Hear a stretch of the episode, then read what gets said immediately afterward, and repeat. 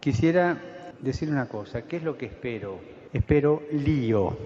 Que acá adentro va a haber lío, va a haber, pero quiero lío en las diócesis. Quiero que se salga afuera.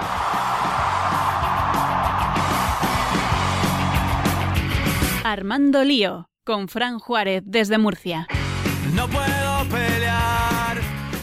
Saludos cordiales, estimados amigos, oyentes todos del programa Armando Lío, amigos de Radio María.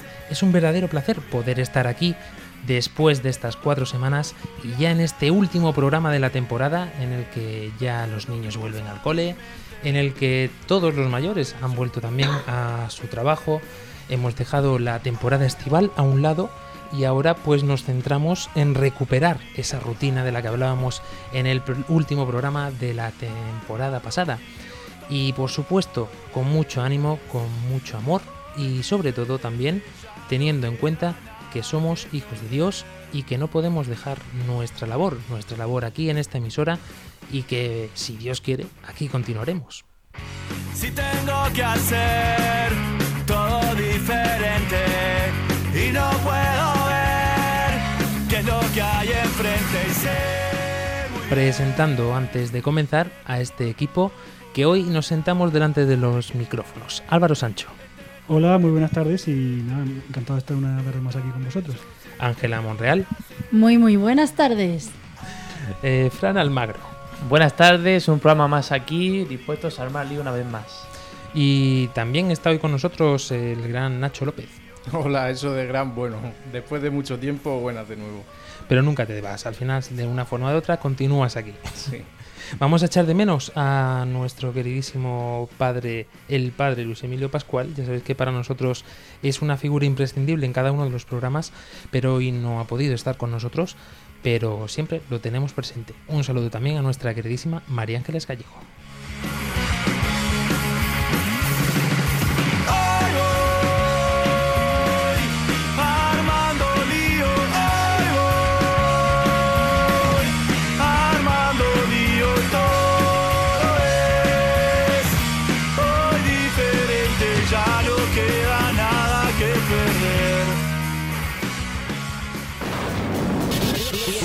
Bienvenidos al mundo digital. Podéis contactar con nosotros a través de las plataformas de internet, por ejemplo con nuestro correo electrónico armandolio@radiomaria.es y especialmente en Twitter, que podéis interactuar con nosotros con nuestra cuenta arroba armandolio barra baja rm. Podéis encontrarnos en Facebook y en Google Plus buscando en el buscador Armando Lío.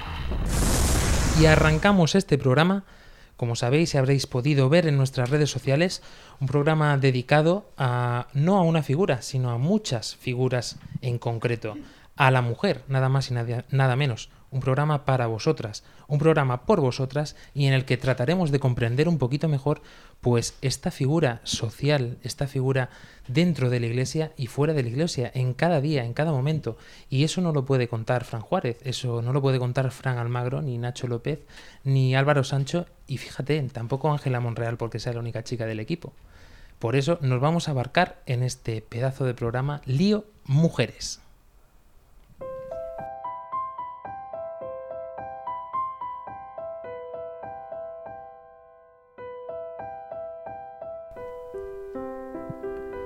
Y comenzamos siempre poniéndonos en las manos de la Virgen.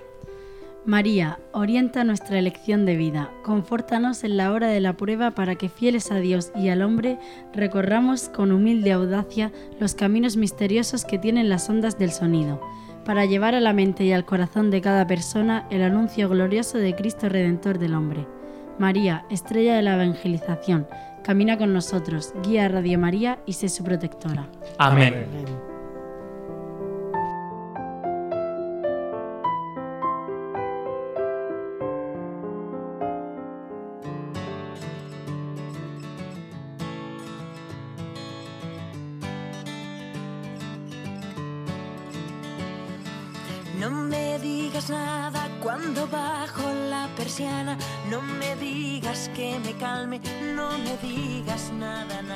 Hemos recorrido un largo trayecto en todos estos programas de Armando Lío y creo que después de aquel programa que hicimos en mayo, de Lío María, eh, este programa tiene un antes y un después dentro de nuestra trayectoria, sobre todo porque preparando la programación para el próximo año, para la próxima temporada, nos dábamos cuenta de que la figura de muchas mujeres salía constantemente en nuestras conversaciones, en nuestras reuniones.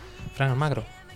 Sí, sí, es fundamental el papel de la mujer en la iglesia, pero es que es indudablemente importante recordar a mujeres que han cambiado la historia, no solo en la iglesia, sino en su sociedad en ese momento.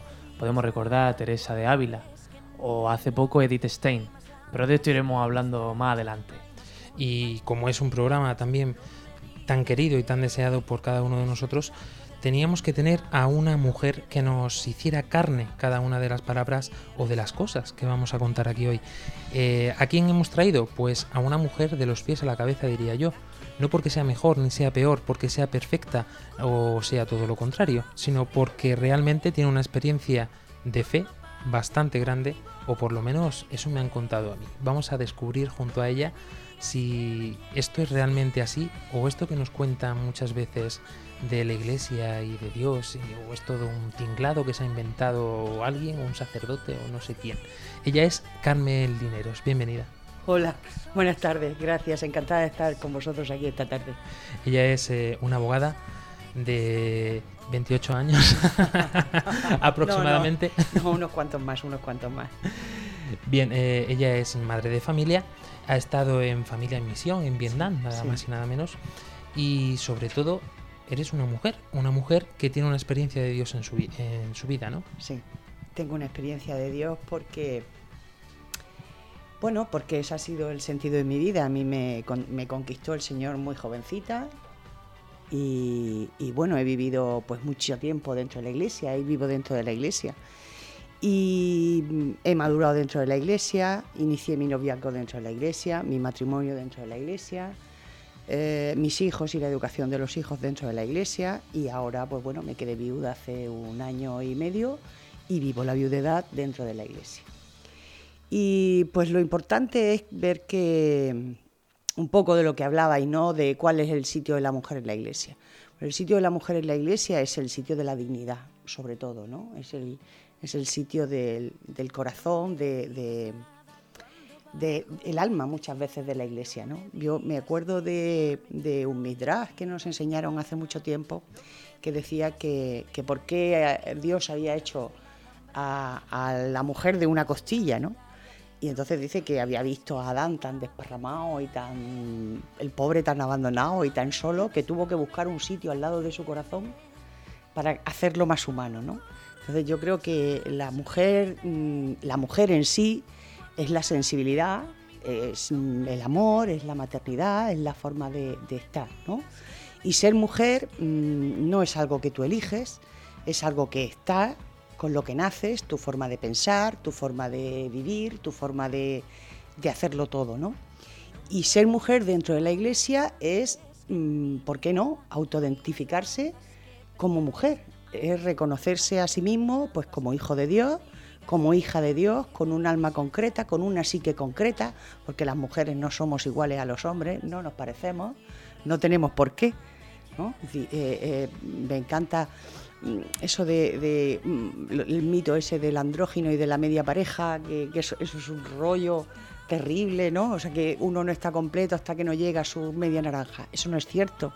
¿no? Es decir, el hombre y la mujer somos complementarios y diversos, gracias a Dios que somos diversos. Yo os cuento una anécdota, ¿no? Mi marido siempre decía que somos pareja y no de la Guardia Civil. No somos, no estamos uniformados, ni tenemos por qué pensar igual, ni vivir igual, ni hacer igual, ¿no? Es, enriquecedor, la mujer es enriquecedora dentro de la iglesia porque tiene algo que decir, un punto de vista que dar, algo que opinar y, mostrarse como mujer, mostrar como mujer lo que es mm, ser magnífico mujer dentro de la iglesia, dentro de la sociedad y dentro de todo lo que es. No como una autorreafirmación feminista, no es nada de eso. Es, es asegurar tu identidad, ¿no? Asegurar, saber que como hijo de Dios, como hija de Dios, yo tengo una misión, la misión que a mí se me encomendó, pues era la de la, la evangelización, y con esa misión el Señor pues me ha dado una dignidad de persona, una dignidad en mi calidad de mujer. Recuerda mucho este inicio de programa y espero que realmente pueda salir igual de bien que aquel al programa que hicimos con Galo. No sé si recordáis, queridos oyentes, a este sacerdote que también estuvo de misión y que nos contó una experiencia bastante impactante con una chica de allí de su país y que él siempre recuerda, de hecho creo que fue un punto de inflexión en su vida en cierto momento. Podéis recordar esta experiencia viviendo de nuevo este programa dentro de nuestra página de podcast. Pero decía que precisamente con Carmen este programa va a ser un poco igual, ¿no? Desde a partir de una experiencia se va a desarrollar cada uno de los puntos de este programa. Antes de continuar y de ir indagando un poquito por cada uno de estos puntos de la experiencia de Carmen y del resto de mujeres que veremos hoy en el programa, Carmen, tú un día fuiste joven y Sí, fuiste una chica. Sí, sí, sí. No, no nací tan adulta. Decimos con esto, muchos de nuestros oyentes, eh, gracias a Dios, pues son jóvenes. Sí. ¿Y qué se le, le puede decir a una chica pues que se encuentra a lo mejor en la tesitura de pensar mm, ¿qué hago yo en la vida? Pues yo creo que lo primero tiene que acercarse, tiene que acercarse a la iglesia, tiene que acercarse al amor de Dios y, y acercarse y conocer eso, las figuras que hay en la iglesia. Es decir, no, hay figura más grande, más grande en, toda la escritura que María, que la Virgen, pero acercarse, acercarse a, la, a las figuras de la iglesia, ¿no? a mí, yo qué sé, me, me, siempre me ha conmovido, pues eso, decía un poco Ángela, Santa Mónica, hay mujeres que conmueven. Acercarse a la iglesia, ¿qué tiene que hacer una chica? Acercarse a la iglesia, porque con ella mmm, va a descubrir una forma de, de defenderse de, muchas corrientes que, hay en el mundo, muchas corrientes psicológicas y, o sociales, que en el fondo lo que tildan es de engañar a la mujer, ¿no? engañarla con la maternidad, engañarla con la sexualidad. Eh, no sé si hablaremos un poco más adelante de Carmen Hernández, pero Carmen siempre decía que toda, toda, Carmen Hernández, decir, no sabéis cómo la mujer está atacada dentro de, de, esta sociedad, porque ella tiene la fábrica de la vida, ella es el corazón, es el alma, ¿no? Es el alma de, muchas cosas que se mueve. Y entonces una chica pues con 15, 16, 18, 20 años se encuentra terriblemente atacada por un montón de condicionamientos sociales, sobre todo pues con respecto a la sociedad, a su forma de comportarse, a la sexualidad. Entonces mm, es importante tener nociones correctas de eso, ¿no? Nociones correctas de lo que significa la sexualidad, de lo que significa una mujer dentro de la iglesia. Está diciendo Carmen una cosa que para mí es importantísima ha dado con la tecla y es cómo será de importante la mujer que es siempre la que se ataca. Eh, vosotros sabéis, ¿no? Yo siempre en los programas toco un poco la escritura, doy un, eh, doy la parte así más dura del catecismo. Fíjate que en la escritura, desde el principio hasta el final, la mujer es perseguida. Al inicio Eva con la serpiente y al final la otra mujer con la serpiente de nuevo. Porque es tan importante no solo porque sea la fábrica de la vida, sino porque, como decía Carmen, tiene en sí el resumen de la dignidad y la imagen y semejanza de Dios. Fíjate que además Carmen ha tocado una de las primeras figuras, figuras en las que nos queríamos centrar. Ángela, precisamente, nos decía esto durante la preparación del programa. Hay una figura, una mujer, para mí, que siempre me ha llamado mucho la atención. Pues sí, a mí Santa Mónica me llamó mucho la atención porque no solo por ser la madre de San Agustín, ¿no? Sino porque es no sé, lo que yo espero de mi madre, por así decirlo, ¿no? O sea, que esta mujer perseveró tanto en la conversión de su hijo porque sabía que era lo bueno, sabía lo que le iba a dar la vida, ¿no?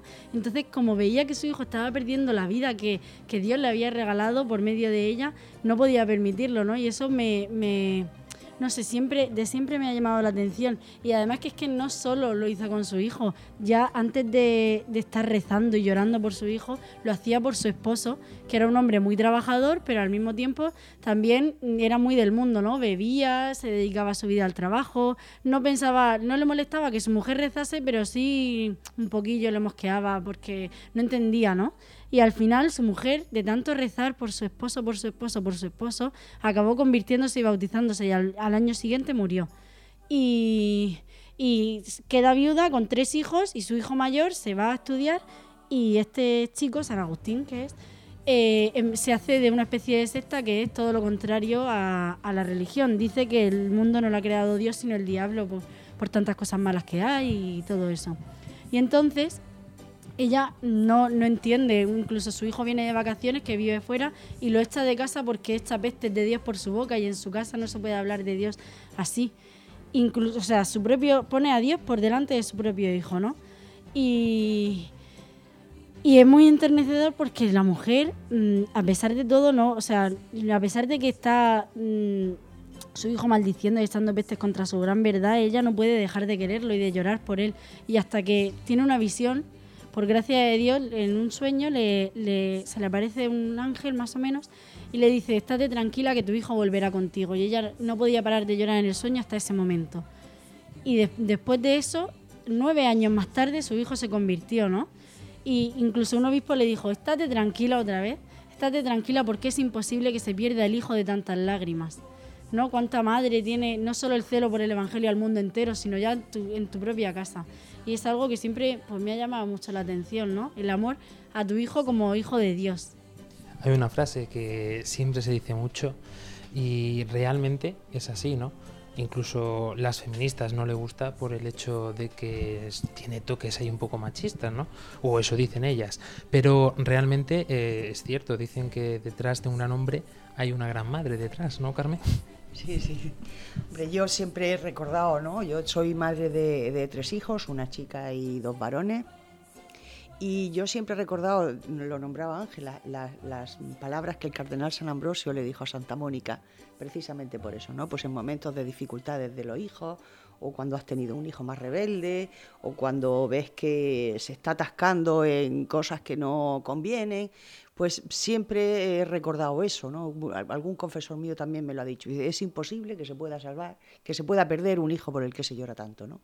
Es imposible. Entonces, para mí, Santa Mónica es una figura impresionante, callada desde, desde su soledad, desde su viudedad, rezando, mm, siempre confiada en que la voluntad de Dios es lo que va a ocurrir, ¿no? Es, eh, pero no como algo predestinado, sino como lo que bueno, ¿no?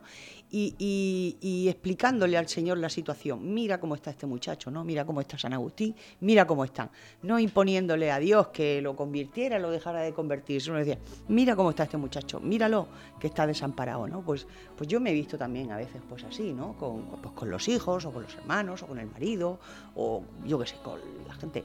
Uno se ve muchas veces, pues eso, de, mm, que no sabe cómo relacionarse con como los demás, cómo no sabe cómo transmitir, ¿no? El amor de Dios.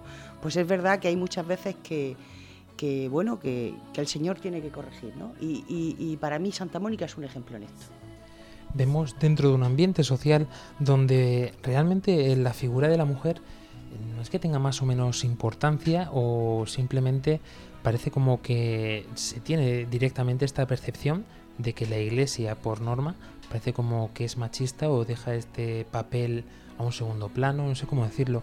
Nacho López, eh, socialmente, dentro del ambiente universitario, dentro del día a día, con los amigos, con todo, mm, ¿qué concepción se tiene? Lo digo para que no parezca que lo decimos solamente nosotros, sino una experiencia también viva. Sí, bueno, yo la verdad es que puedo hablar de mi, de mi ambiente en concreto. Pues eso que dices, la concepción que yo suelo ver, que yo suelo encontrar en un ambiente también universitario, donde, donde además de, de ser un ambiente así joven, prima siempre el, el querer resaltar por los méritos académicos, ¿no? Y parece que, que si eres académico mm, tienes que no puedes hablar de fe y de cosas, porque si no ya no eres cien- científico. En fin, yo con la pregunta que me, que me hace me acordaba de cuando hablaba Carmen al principio, de eso que decía de recomendarle a las chicas que se acerquen a la iglesia, y yo lo que he entendido es que la, la iglesia es como, como una protección de, de unos proto- prototipos de mujer que se nos quiere vender, no a lo mejor en series de televisión. Es decir, no, la mujer tiene que ser así, la mujer tiene que ser porque si no está subyugada al varón o está subyugada a la iglesia. No, no quiero decir que lo haya dicho ella, yo me, sí he pensado en eso. Es que más que vamos, acercarse a la iglesia por sabiduría, sino acercarse, una chica acercarse a la iglesia porque realmente encontrará lo que dice el Evangelio, una perla escondida, ¿no? Es decir, que la sabiduría que transmite la Iglesia sobre la condición de la mujer no la transmite ninguno estudios, ni la transmite mirad, yo, o sea, yo he estudiado, he sido universitaria, he hecho un máster, eh, me he doctorado, o sea, nada de eso te ha dado la felicidad ni te ha dado mm, sabiduría, verdadera sabiduría. Fijaos que mm, con el paso de los años, vosotros somos muy jóvenes, pero con el paso de los años requieres una sabiduría mayor que la que te dan los estudios, requieres una sabiduría experiencial, vivencial, mm, que te haga mm, ver al otro como persona, no solo como un, como un objeto o como algo que, que- que tiende a satisfacerte a ti, ¿no? Entonces, eso es importantísimo para una mujer, o sea, mm, no dejarse utilizar en la sexualidad, no dejarse utilizar por determinadas cosas, es, eh, importantísimo en, una chica. Y esa sabiduría, esa perla escondida, solo te la da la iglesia, no te la va a dar más estudios, ni más ingenieros, ni más conocimientos científicos.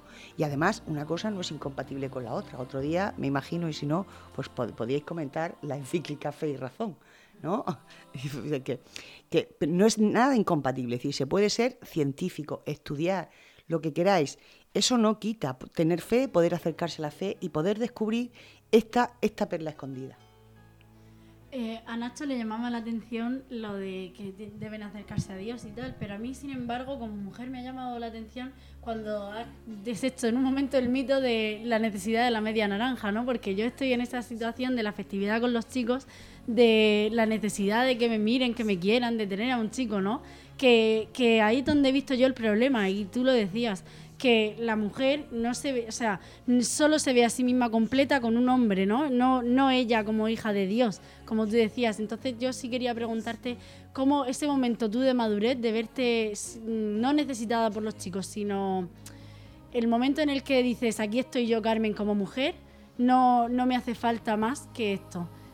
¿Cómo lo viviste? Ese es el momento, vamos a ver, ese es el momento de tu propia mm, conversión personal, es decir, en el momento que te reconoces como hijo de Dios y como cristiano. Porque mm, la, condición humana de hombre y mujer no tiene, o sea, mm, no tiene nada que ver con ser hijo de Dios. Dios crea al hombre y a mujer a su imagen y semejanza. En el momento de, mi conversión, de darme cuenta de que soy hijo de Dios, fruto del amor de Dios. Y ese es el momento. A partir de ahí, tú te das cuenta de que ya eres por sí mismo, ¿no? Ya eres por ti misma, ya tienes una dignidad, la dignidad de un cristiano. Y la dignidad de cristiano es muy superior a cualquier otra cosa. Entonces, un poco que decíais de el mito ese de- del andrógino, realmente a mí me ayudaron mucho, es, es- es un bulo, ¿no? Me ayudaron mucho, por si tenéis interés, el Papa Juan Pablo II durante los años 80, en varias catequesis, en los, en los miércoles, cuando, cuando daba la audiencia de los miércoles, hablaba, y todo esto se ha publicado, que se llama unas catequesis, se llaman Hombre y Mujer los creo. ¿no? Catequesis habla de todo esto, de, de cuál es el origen de la mujer, el origen del hombre, mm, cómo, cómo los hombres somos, o sea, tenemos que ser, mm, somos diversos y complementarios a la vez. Eso no tiene nada que ver con mm, ser distintos, podemos ser distintos y nos complementamos en la propia diversidad. Di- mm, La gente suele buscar pareja o la chica suele buscar pareja, es que tenemos muchas cosas en común. Pues eso es un error, cuanto más cosas en común tengáis, peor. Lo normal, lo normal es que sea uno blanco y otro negro, porque lo blanco y lo negro se convierten en algo gris y algo que une y que se hacen una sola carne y que pueden reconocerse el uno a otro como personas. Yo, mm, Carmen, quería seguir haciéndote otra pregunta porque sinceramente me tienes muy motivado. Eh, Vaya tela. Hace, hace poco, caminando por Murcia, veo en la fachada de una parroquia una, una frase. Primero que fue una falta, eh, no lo sabe muy bien Nacho, al patrimonio. Y segundo que decía, decía esta frase una cosa muy interesante. Decía, es mi cuerpo, yo decido. Y con un símbolo que mm, recordaba la- a lo femenino. Entonces, mi pregunta es porque muchas chicas últimamente, bueno, hay una chica concretamente que me envía correos electrónicos y me dice, Fran, yo tengo mi novio, yo soy cristiana, pero él no. Y él me ha dicho, si nos queremos, ¿por qué tenemos que aguantarnos? ¿Por qué tenemos que vivir esa castidad que tú me propones?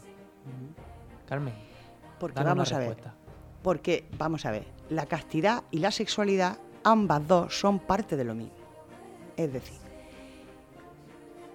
a través de la sexualidad me entrego al otro y a través de la, de castidad también me entrego al otro.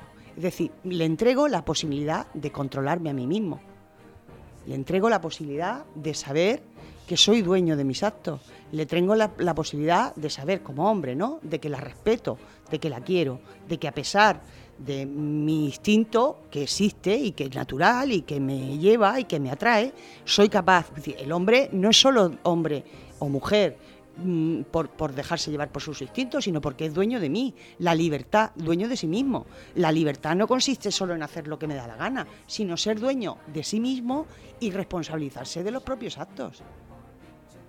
Eso es ser libre, realmente, no es otra cosa. Además, yo también he vivido en, la- en amigas mías, una en concreto que hace poco me decía, para mí es muy fácil acostarme con un chico o hacer yo que sé con un chico más que confiar en él y decirle lo que siento y cómo lo pienso, porque eso sería como darle, mm, o sea, para una, si tú no, no te acuestas con tu novio, no es que le estés privando de algo, es que le estás dando todo lo demás, que es mucho más grande que tú, o sea, que, que solo una parte de ti, ¿no? Le estás dando tu intimidad, pero no tu intimidad humana, no tu intimidad carnal, sino una intimidad mucho más profunda, ¿no? Y yo lo he vivido así en una relación que he tenido durante tres años y eh, hemos podido tener una intimidad mucho más grande que la que se podría tener en un dormitorio, ¿no? Y, y de verdad que es conoces mucho mejor a la otra persona, no necesitas saber lo que tiene debajo de la ropa para saber si la quiere o no la quiere. Vamos a darnos cuenta, llegados a este punto, de algo que a mí me parece esencial y que siempre me llama mucho la atención, ¿no? Porque parece como que siempre que tocamos el tema, sea cual sea, siempre que tocamos un tema mm, de cualquier índole, al final acabamos dando vueltas en torno a una palabra, la palabra amor. Porque si no se entiende bien cuál es el sentido de esta palabra, si tú no has experimentado este amor, es imposible que puedas entender ninguno de los conceptos, aunque Carmen aquí, bajo su experiencia, nos lo esté contando con tanto detalle. Todo vivido, todo experienciado. Pero es que Carmen no podría hablar de la iglesia, no podría hablar de su marido, no podría hablar mm, de la sexualidad conforme está hablando si no fuera precisamente por esta palabra. Una mujer que también hablaba siempre de lo mismo, mm, de muchos temas, pero siempre concretando en, un- en esta palabra concreta, era Kiara Lubick. Y creo que es interesante que escuchemos algunas palabras sobre lo que ella decía sobre este tema. Ella lo llamaba el arte de amar.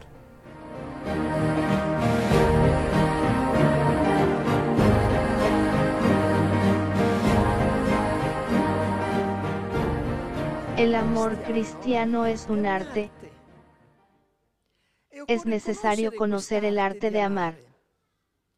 Este tiene algunas cualidades, algunas exigencias. El amor, pues, el verdadero amor que queremos difundir en el mundo que ya está en marcha, tiene estas cualidades. Antes que nada, el amor verdadero ama a Jesús en la persona amada.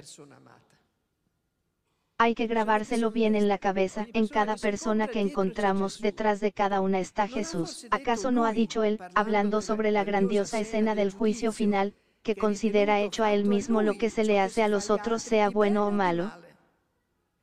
El amor verdadero, además es otra cualidad, y así hacemos un poco de examen de conciencia a ver si lo tenemos o no. El amor verdadero ama a todos.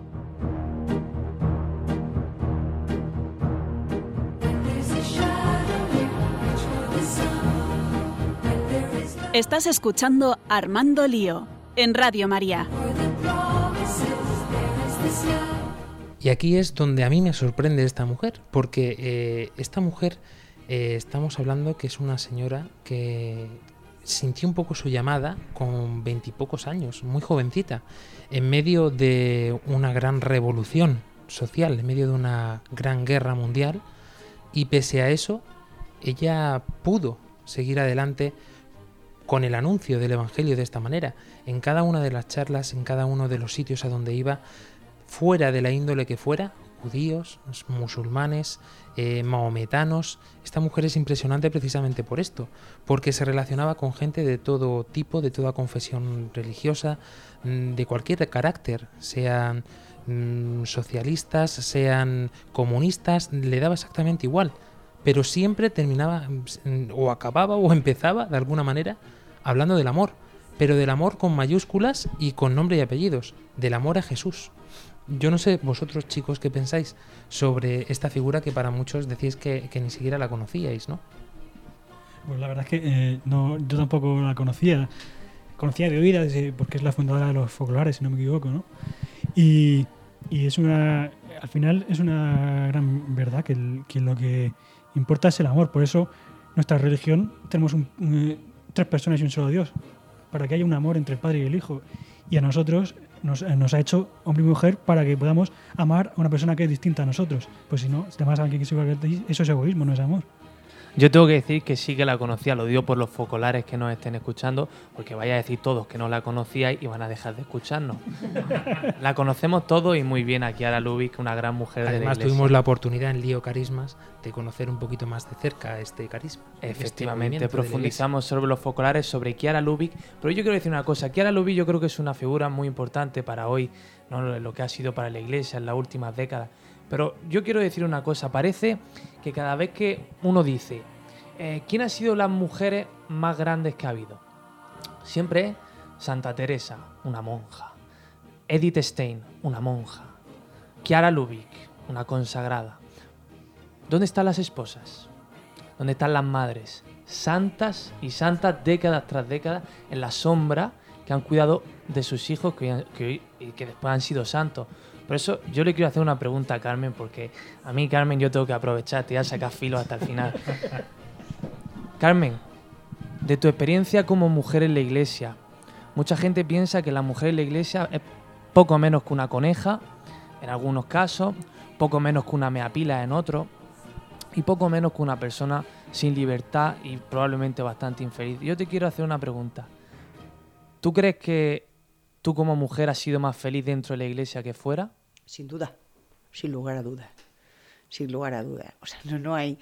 mm, vamos a ver, sin lugar a dudas, porque, porque mi vida ha adquirido sentido, mi matrimonio ha adquirido sentido, mi maternidad ha adquirido sentido. Yo, te- yo tuve también una, una maternidad especial, de hecho, yo no he dado a luz, mis hijos son adoptados. Entonces, mm, todo ha adquirido un, un sentido nuevo, ¿no? El matrimonio adquirió un sentido nuevo, todo adquirió un sentido nuevo. Las mujeres dentro de la iglesia ni son conejas, ni dejan de serlo, ni tienen muchos hijos, ni tienen pocos, ni tienen ninguno. La mujer que está dentro de la iglesia tiene los hijos que Dios quiere que tenga, sencillamente. Y por lo demás, que pues habría que un poco, siento que te volver a remitirme otra vez a Juan Pablo II, pero habría, por favor, que, que leer un poco y reconocer mm, algo que es muy importante dentro del matrimonio, es decir, vivir como una sola carne. Y vivir como una sola carne significa poder mantener relaciones y significa guardar la castidad. Eso es vivir como una sola carne, incluso dentro del matrimonio, ¿no? Y morir al otro por amor. Entonces, siempre el, el gran paradigma y el gran error que se dice dentro de la iglesia sobre es que las mujeres estamos sometidas, eso es una chorrada. Chorrada, chorrada, chorrada grande. Porque además se coge siempre el mismo trozo de San Pablo y siempre se manipula de la misma forma. Es decir, porque las mujeres se sometan a sus maridos como al Señor. Vale. Yo me gustaría hacer dos cosas que yo mm, mm, tengo como muy experienciadas, ¿no? ¿Verdad? Decir, se sometan a sus maridos, es decir, no a todos los hombres. A sus maridos, no a todos los hombres. Las mujeres no están sometidas a los hombres. El- el sometimiento de las mujeres a los hombres nos viene del derecho romano. Yo lo digo porque soy abogado. Nos viene del derecho romano. No viene de la cultura. ¿Eh? No hay verano sin romano. Claro. Nos viene del derecho romano, no nos viene de la cultura hebrea. Es decir, la mujer en el pueblo hebreo no está sometida. Hay un pasaje en el eclesiástico que, que el que o sea, el de la buena esposa o algo así dice, ¿eh? la, la buena esposa. Y fíjate que dice que se levanta, que teje, que cría a sus criados, que compra un campo, que lo. Una mujer en el pueblo hebreo es una mujer que manda, que gobierna, que compra, que vende, que trabaja. Y si no, que se lo digan a mi madre. Claro. Entonces decía, eso, lo primero, las mujeres no están sometidas a los hombres. Y luego el cómo este, y eso eh, te digo porque hay que saber, es, muy importante el lenguaje, el, el lenguaje es, mm, y el contexto en el que utilizamos el lenguaje. Y él dice, eh, están sometidas a sus maridos como al Señor. Es decir, si tú realmente eres un cristiano, eres hijo de Dios y estás viviendo este amor profundo de Jesucristo en tu vida, que ha muerto por ti, ¿cómo no querer a Jesucristo? O sea, ¿cómo? Pero ese cómo es un cómo modal, al modo que Jesucristo lo ha hecho contigo. Es decir, la mujer se somete al marido al modo que Jesucristo ha muerto por ella. Igual que el marido quiere a su mujer al modo que Cristo se ha entregado por ella. Es un, tono modal. Y todo lo demás son mm, versiones muy mal explicadas de lo que es el sometimiento. Sí, porque yo lo entiendo que muchas veces el, el feminismo, o como se entiende últimamente, o como se está, es una versión, según he ido por algún sitio, es una versión del, de- del marxismo, de, que, de querer hacer una lucha de clases, una lucha de clases entre el hombre y la mujer, y querer que la mujer se revele porque está sometida. Cuando mm, ya a mí la iglesia siempre se me ha hablado que, no, que la mujer y el hombre son diferentes por eso, para que, para que haya amor, para poder ir eh, los dos juntos en un mismo proyecto común y no una- un, un enfrentamiento para ver quién es más fuerte. Y la mujer tener que empoderarse, que es una palabra que, que, me, que me chirría muchísimo, que eso dice mucho ahora, que es eso, eh, eh, superar al hombre, ser más hombre que el hombre, más, más fuerte, más, más, no sé. Yo no tengo experiencia de, de mujer como esposa, pero sí que hace poco escuché, no, no recuerdo muy bien dónde, una frase que me encantó, que decía que en una casa el padre es la cabeza de familia, pero la mujer es el cuello que gira la cabeza en la dirección que quiere que vaya. Fíjate, yo no sé si voy a decir una barbaridad teológica. Corrígeme, Carmen, tú que tienes mucha más experiencia que nosotros, si me equivoco. Pero en cierto modo, esta palabra que se dice de mujeres sumisas a vuestros maridos, en cierto modo, mm, toda la iglesia es esposa de Cristo, ¿no? En cierto modo, todos, incluidos los hombres, tenemos que ser sumisas, sumisos a nuestros maridos Que como el alma es Jesucristo, ¿no? femenina. El alma es femenina. El, hambre- el alma del hombre y la mujer es femenina. Y tiene un esposo, que es Cristo. Y el esposo es el mismo para todos. ¿eh? Y una persona que tenía súper claro que el otro es Cristo y que era el esposo de toda la iglesia es Carmen Hernández. Eh, esta mujer para nosotros ah, es de gran importancia porque realmente ha sido la que en cierto modo ha hecho que tengamos la vida que tenemos y en cierto modo es la que ha hecho que nosotros hoy eh, os contemos nuestra experiencia y hagamos todos estos programas de una manera o de otra.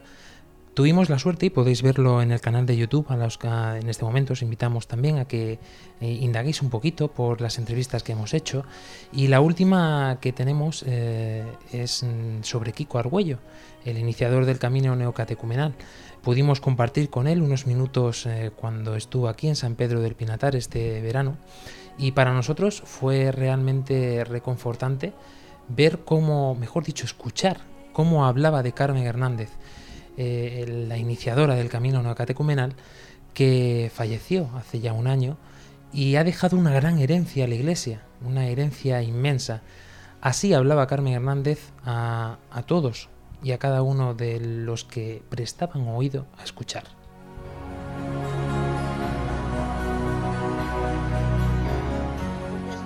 Puesto de guerra. ¿Y por qué existen las guerras? ¿Y por qué existe la eutanasia? ¿Y por qué existe el aborto? Porque la serpiente, el mal, siempre ha atacado a la donna. Pues sabe lo importante que es la donna porque tiene la fuente de la vida que es la matriz.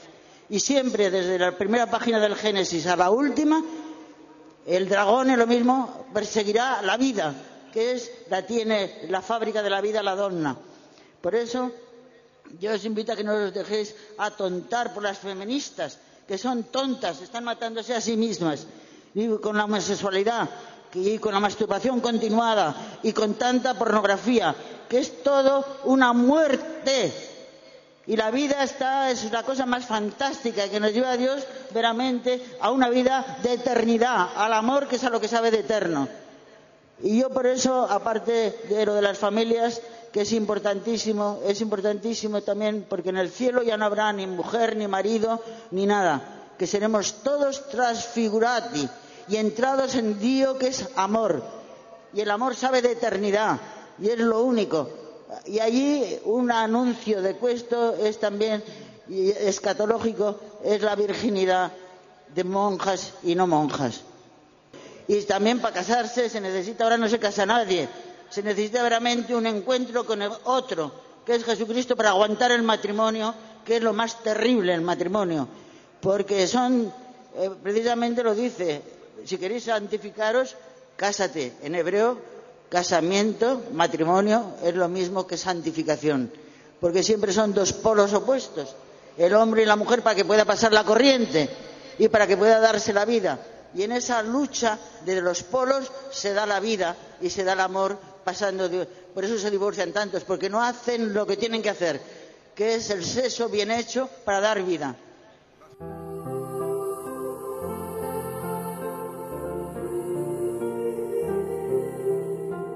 Estás escuchando Armando Lío en Radio María.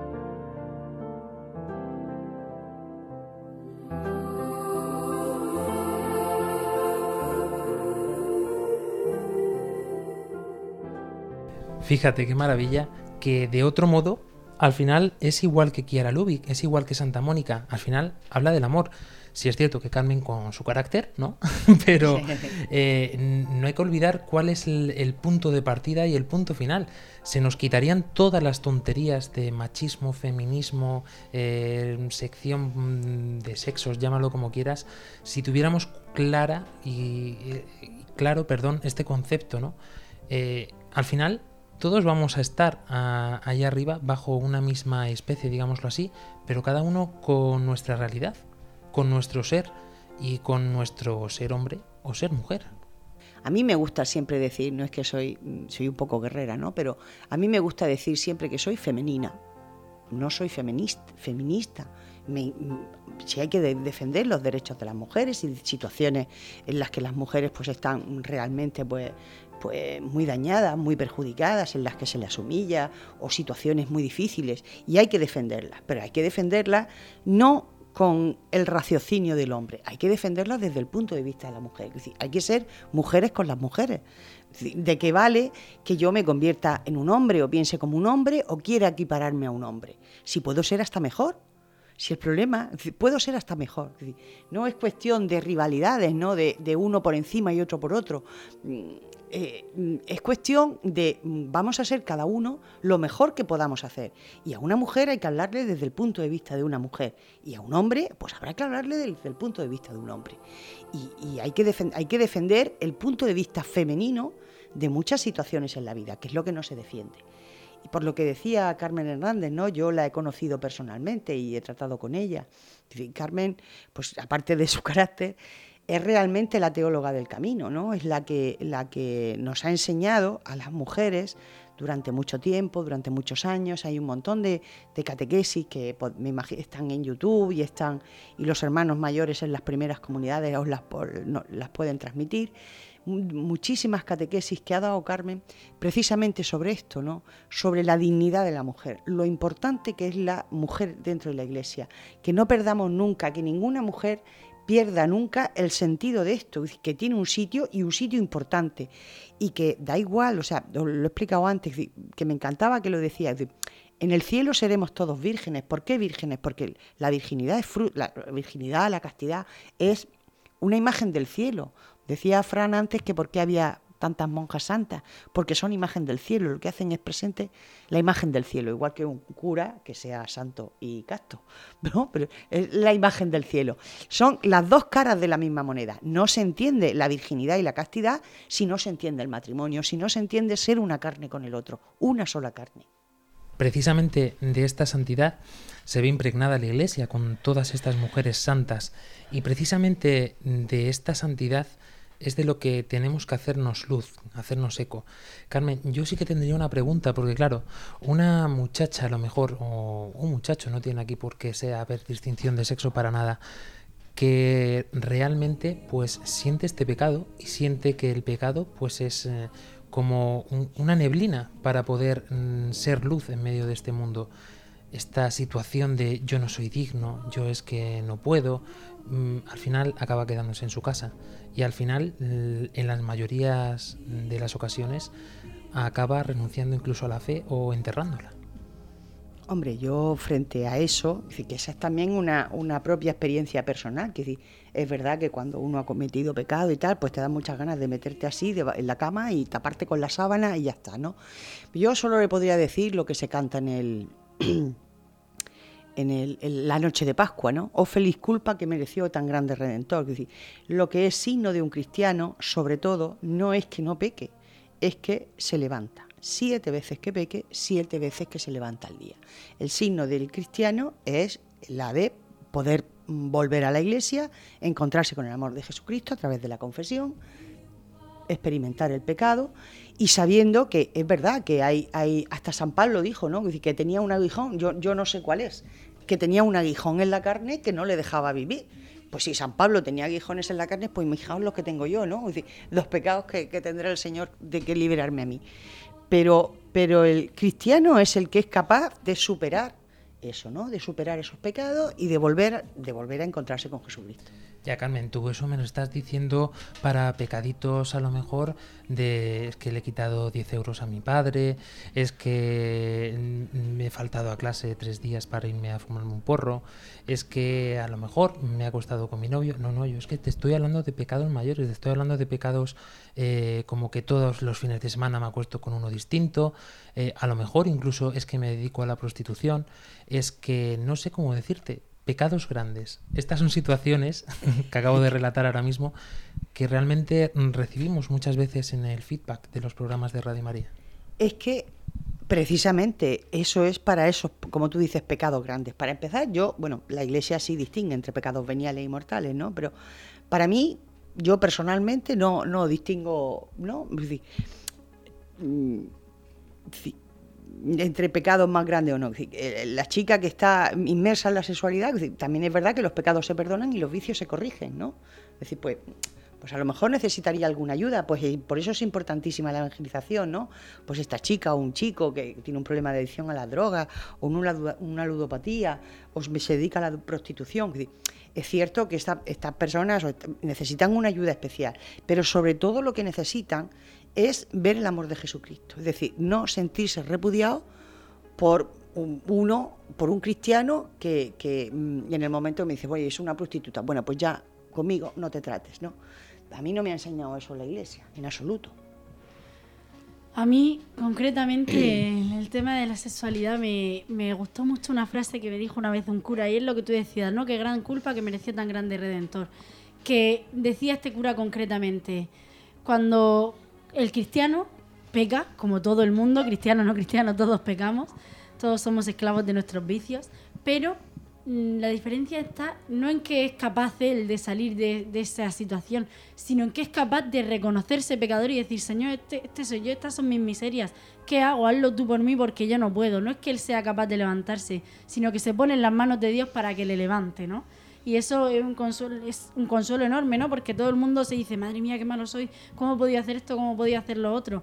Y, y no es no significa que, que esté todo permitido de, ah, no, de este soy yo, ah, tengo que aceptarme así, sino la humildad de poder reconocerte que te has equivocado y que no tienes fuerzas para salir de ahí. Pues si no ha quedado claro todavía cuál es el mensaje que queríamos transmitir en este programa, Fran Almagro nos los va a resumir en boca de Juan Pablo II, nada más y nada menos.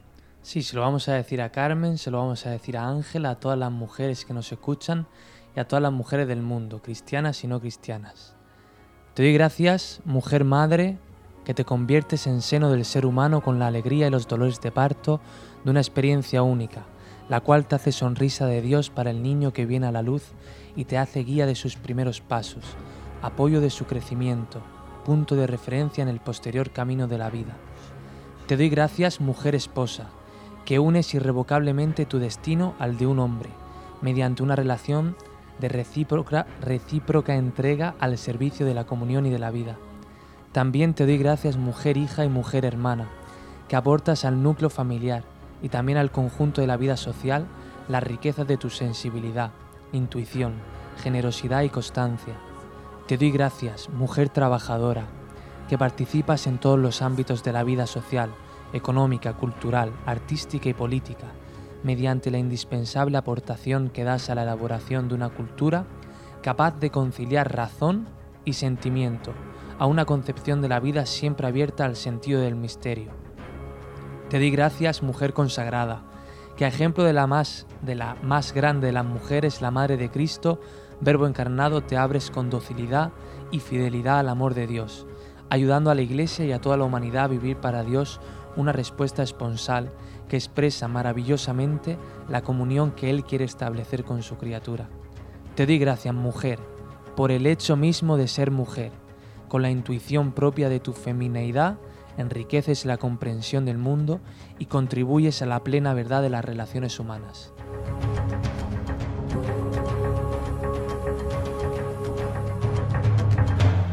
Pues gracias a ti, mujer, gracias a ti, madre, gracias a todas vosotras. A lo mejor por escucharnos y por aguantarnos también, ¿por qué no?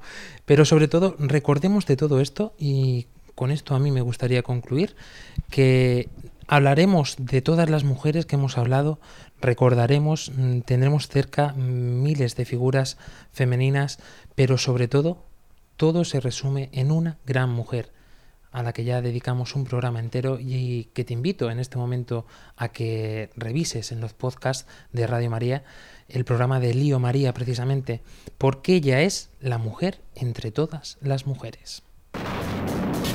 Bienvenidos al mundo digital. Podéis contactar con nosotros a través de las plataformas de internet, por ejemplo con nuestro correo electrónico armandolio@radiomaria.es y especialmente en Twitter, que podéis interactuar con nosotros con nuestra cuenta arroba armandolio barra baja rm.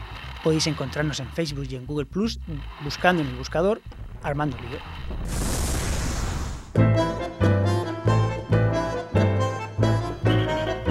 Muchísimas gracias, Carmen, por haber estado aquí con nosotros. Sin lugar a duda, es que el señor lo tenía previsto. Teníamos que cambiar hoy a Luis Emilio por Carmen. No, no, por Dios, no, por Dios, por Dios, no, por Dios que no le... No, bromas aparte. Una última frase que le, quita- le quisieras decir a todas las mujeres que nos escuchan en este momento. O a los hombres. Que se sientan orgullosas de ser mujeres, que se sientan orgullosas de ser mujeres, que es, es estupendo ser mujer y defender la dignidad de la mujer, y más dentro de la iglesia. Pero para decírselo a todas las mujeres, no solo las cristianas, ¿no? que se sientan orgullosas de ser mujeres, que defiendan su feminidad y su forma de hacer las cosas en la vida. Y si la que es cristiana, que, pues que defienda con más ahínco aún su fe y su feminidad. Álvaro Sancho. Pues algo parecido, porque bueno, a mí se me viene a la cabeza una cosa que leí, que no sé si tendrá mucho eh, base científica, que decía que los hombres tenemos un, cerebro distinto a las mujeres, porque los hombres tendíamos a ser cazadores y las mujeres recolectoras. Y no se puede vivir una sociedad solo con cazadores o solo con recolectores. Eh, hace falta, o sea, es que no, no tiene sentido intentar eh, enfrentar al hombre a la mujer, decir que una, uno es mejor que otro, es que son cosas distintas y complementarias y, y que, y gracias a Dios, y gracias a Dios por eso. Espera, espera que te responde Ángela Monreal. No, yo como hoy he tenido la suerte de tener a Carmen que me apoya como mujer, rodeada de tanto varón, pero mm, traigo de, de la sección de María Ángeles también conmigo. Tengo un chiste para el programa. No me lo puedo creer. Y el chiste es, eh, está... Es es María Magdalena la que está a punto. Vale. Estaba una, prostituta que están a punto de lapidar en los tiempos de Jesucristo y viene Jesús y dice, vamos a ver, quien esté libre de, la, de pecado, que tire la primera piedra. Y de repente alguien lanza una piedra y dice, pero mamá, tú no. Fran Almagro. Me quedo sin palabras ah, en este programa por el hecho de haber escuchado a estas mujeres dar su testimonio de, de cristianas, porque para mí la mujer tiene todavía todo que decir en la iglesia y bueno, estoy muy orgulloso de estar en la iglesia y decir y decir que yo he visto verdaderamente que la mujer es más mujer dentro de la iglesia. Nacho López. Bueno, yo, por si no se ha notado a lo largo del programa, no entiendo mucho de mujeres, soy un poco borrico. Como conclusión, pues yo creo que lo único que puedo aportar es que pues yo soy una persona que por, por una historia de pecado y de, y de hacer lo que me dé la gana, pues el tema de las mujeres es un tema donde el demonio me ha atacado mucho, ¿no?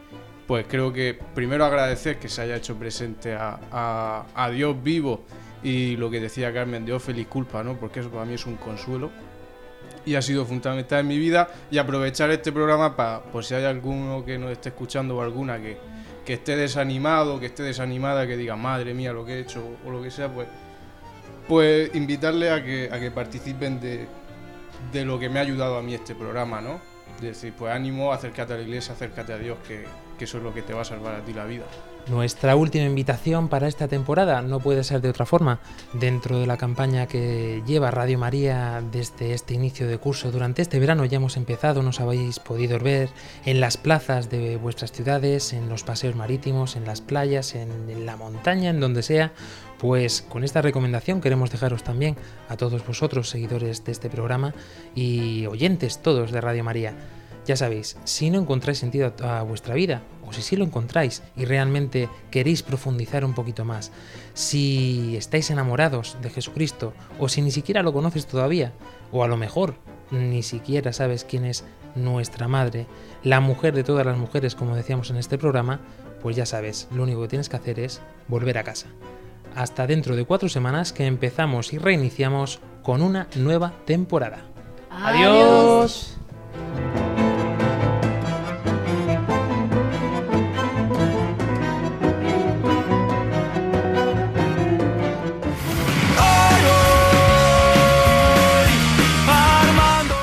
Armando Lío, con Fran Juárez desde Murcia.